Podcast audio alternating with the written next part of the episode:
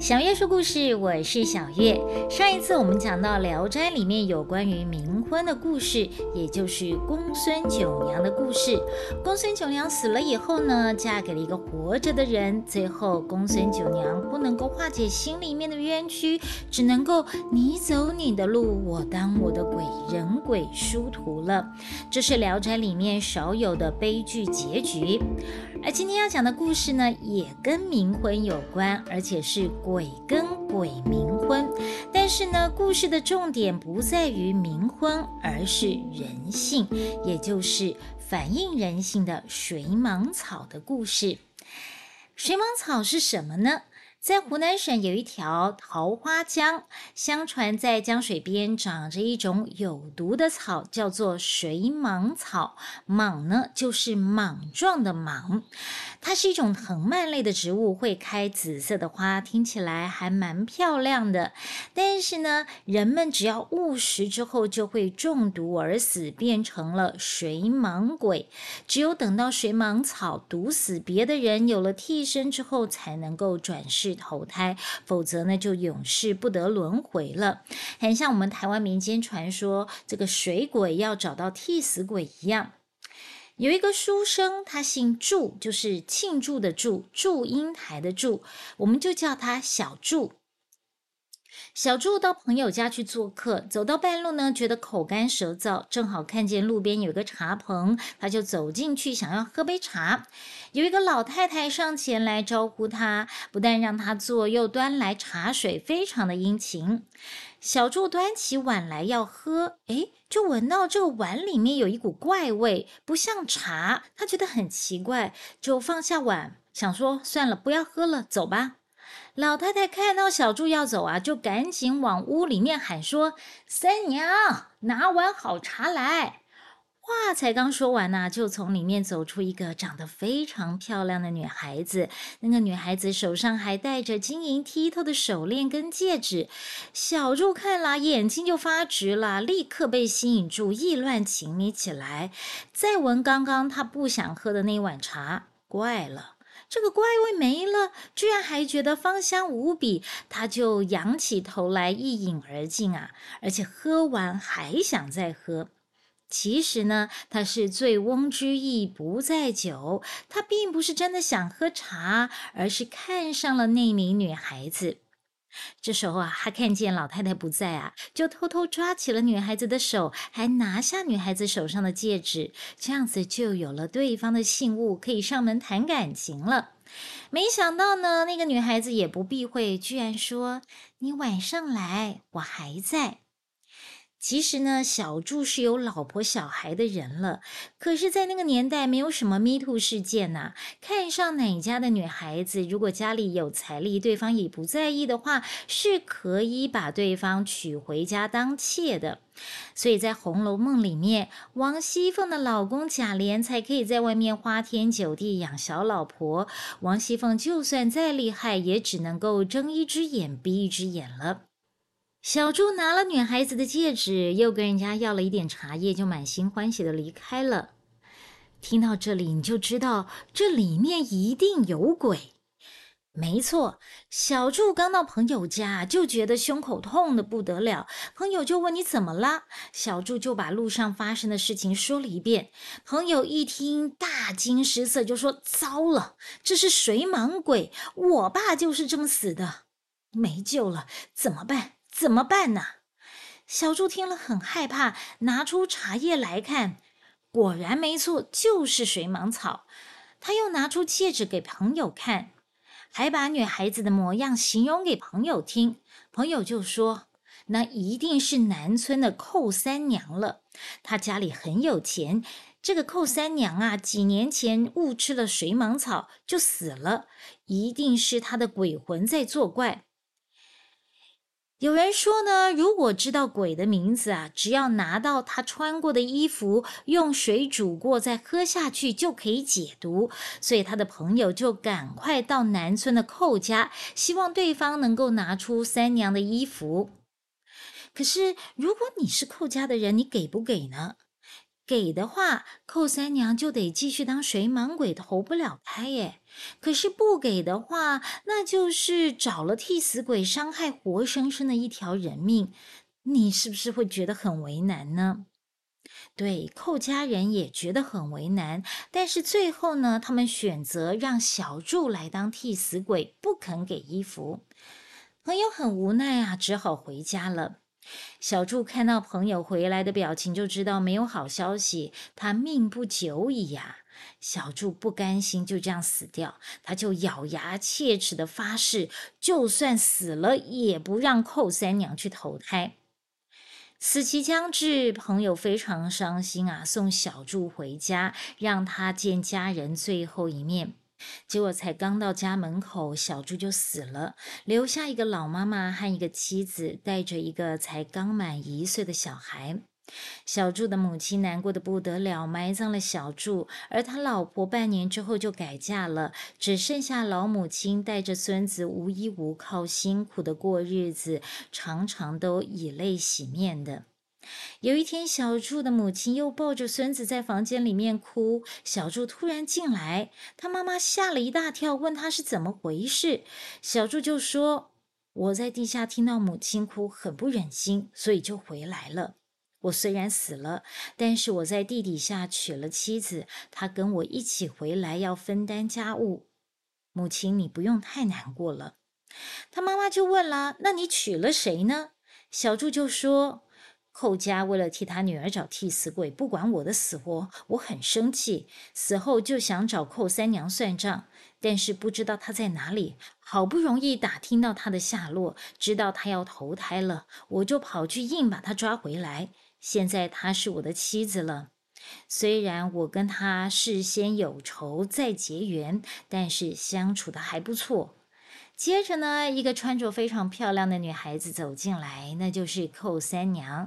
她恭敬地对小柱的母亲，也就是她的婆婆叩拜。现在儿子媳妇虽然都不是活人，但是能够看到他们，也知道他们过得很好，母亲还是很开心的。而且呢，他们还要在家里面住下来，照顾祖孙两个人，那小柱的母亲就更加欣慰了。小柱听到母亲哭，可以从阴间回到阳间来照顾母亲。寇三娘其实也很挂心自己的家人，所以呢，她在小柱家里面住了一阵子之后，就请小柱的母亲，也就是自己的婆婆，能不能去通知她寇家的人，也就是她的娘家，告诉她她住在小柱家里，她一切都很好。但是小柱不愿意。可是呢，小猪的母亲她自己也是当人家妈妈的人嘛，就能很能够体会人家失去孩子是有多么的可怜，多么的难过。所以呢，他就照着三娘的意思去通知了寇家的人。三娘的父母听到这个消息啊，赶紧来到祝家，看到眼前果然是三娘，三个人就抱头痛哭。现在两家人成了亲家。三娘的父母看到小柱家里面生活贫苦，怕自己的女儿死了还要受委屈，就盖了一栋豪宅给他们住，还送了很多的钱和仆人来。尽管这样呢，小柱对之前寇家人对他见死不救这件事情还是非常在意。尽管他也叩头认了丈母娘和岳父大人，但是呢，就是不到岳父母家里面去拜访。有一天呢，村子里面有人中了水蟒草的毒，没想到死了又复活了，大家就觉得很奇怪。小柱说这是他让那个人复活的，因为呢他被李九害了，呃，小柱就帮他赶走鬼魂。小柱的妈妈就说：“你既然可以帮助那个人，那你为什么不也自己去找一个替死鬼，早日投胎呢？”小柱就说。我觉得害死一条人命，拆散世间人伦，太不道德了。我才不要这么做。而且我现在虽然变成了鬼，但是还是能够陪在妈妈身边，这不是很好吗？我不想去投胎。从此以后呢，只要有人中了水蟒草的毒，都会来求小柱，小柱呢也会出手帮忙。就这样过了十几年，小柱的母亲死了。小猪夫妻很伤心，他们把母亲下葬之后，也为母亲守了两年的丧。之后呢，他们也帮儿子娶了媳妇儿。有一天，小柱对儿子说：“玉皇大帝认为他对人间有功劳，所以封他做了四毒木龙君。现在要走了。”接着就看见家门前来了四匹龙马，拉着黄色的大车，载着小柱夫妻走了。同一天呢，寇家也看见三娘回去拜别，也说了同样的话。小柱的儿子就向寇家人请求，把三娘跟小柱合葬在一起。好了，这就是水蟒草的故事。我觉得水蟒草这个故事呢，是最能够反映出人性的一个故事了。怎么说呢？因为这个故事里面呢，充满着人性善恶对立的丰富人格。寇三娘呢？她一个这么年轻貌美的女孩子，因为误食了水蟒草就死了。她为了能够投胎转世，毫不犹豫地选择拖人下水这条路。你可能会觉得这个女孩子怎么这么自私，一点也不像女主角应该有的人设。可是，如果换作是你呢？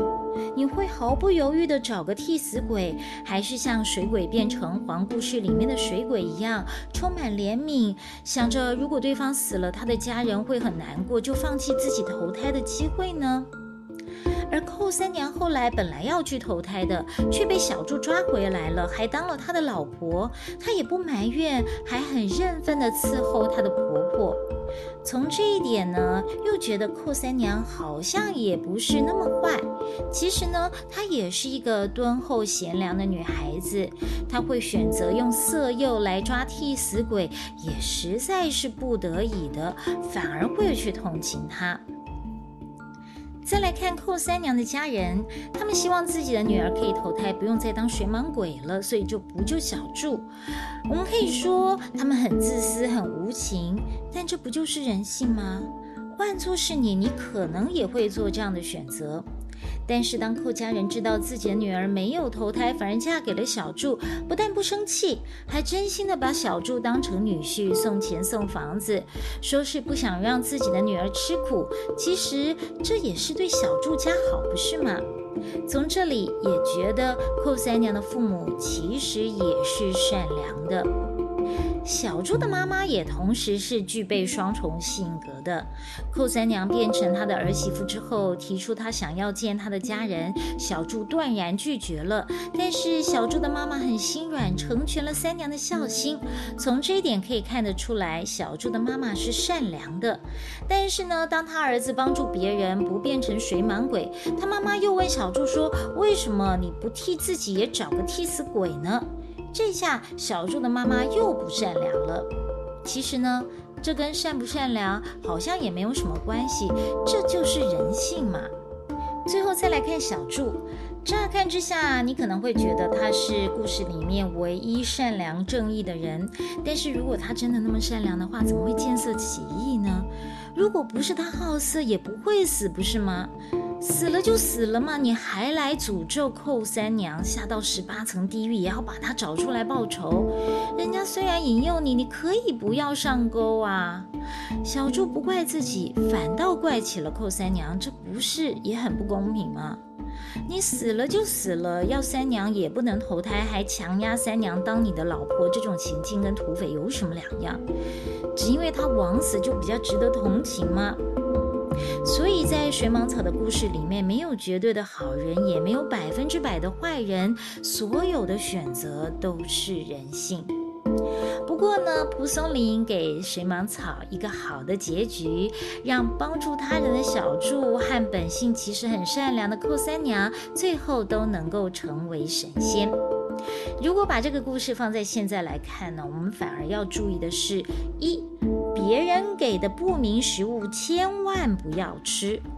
二，千万不要色迷心窍了。人家女孩子漂亮，穿的少是她的自由，你因此而起了色心就是不对。千万不要因色而惹祸上身了。三，不要把幸福建立在别人的痛苦上，这一点是比较难的。毕竟人性这一档事，有时候我们也抓不住自己的心啊，是不是？但是呢，这就是一种修炼呐。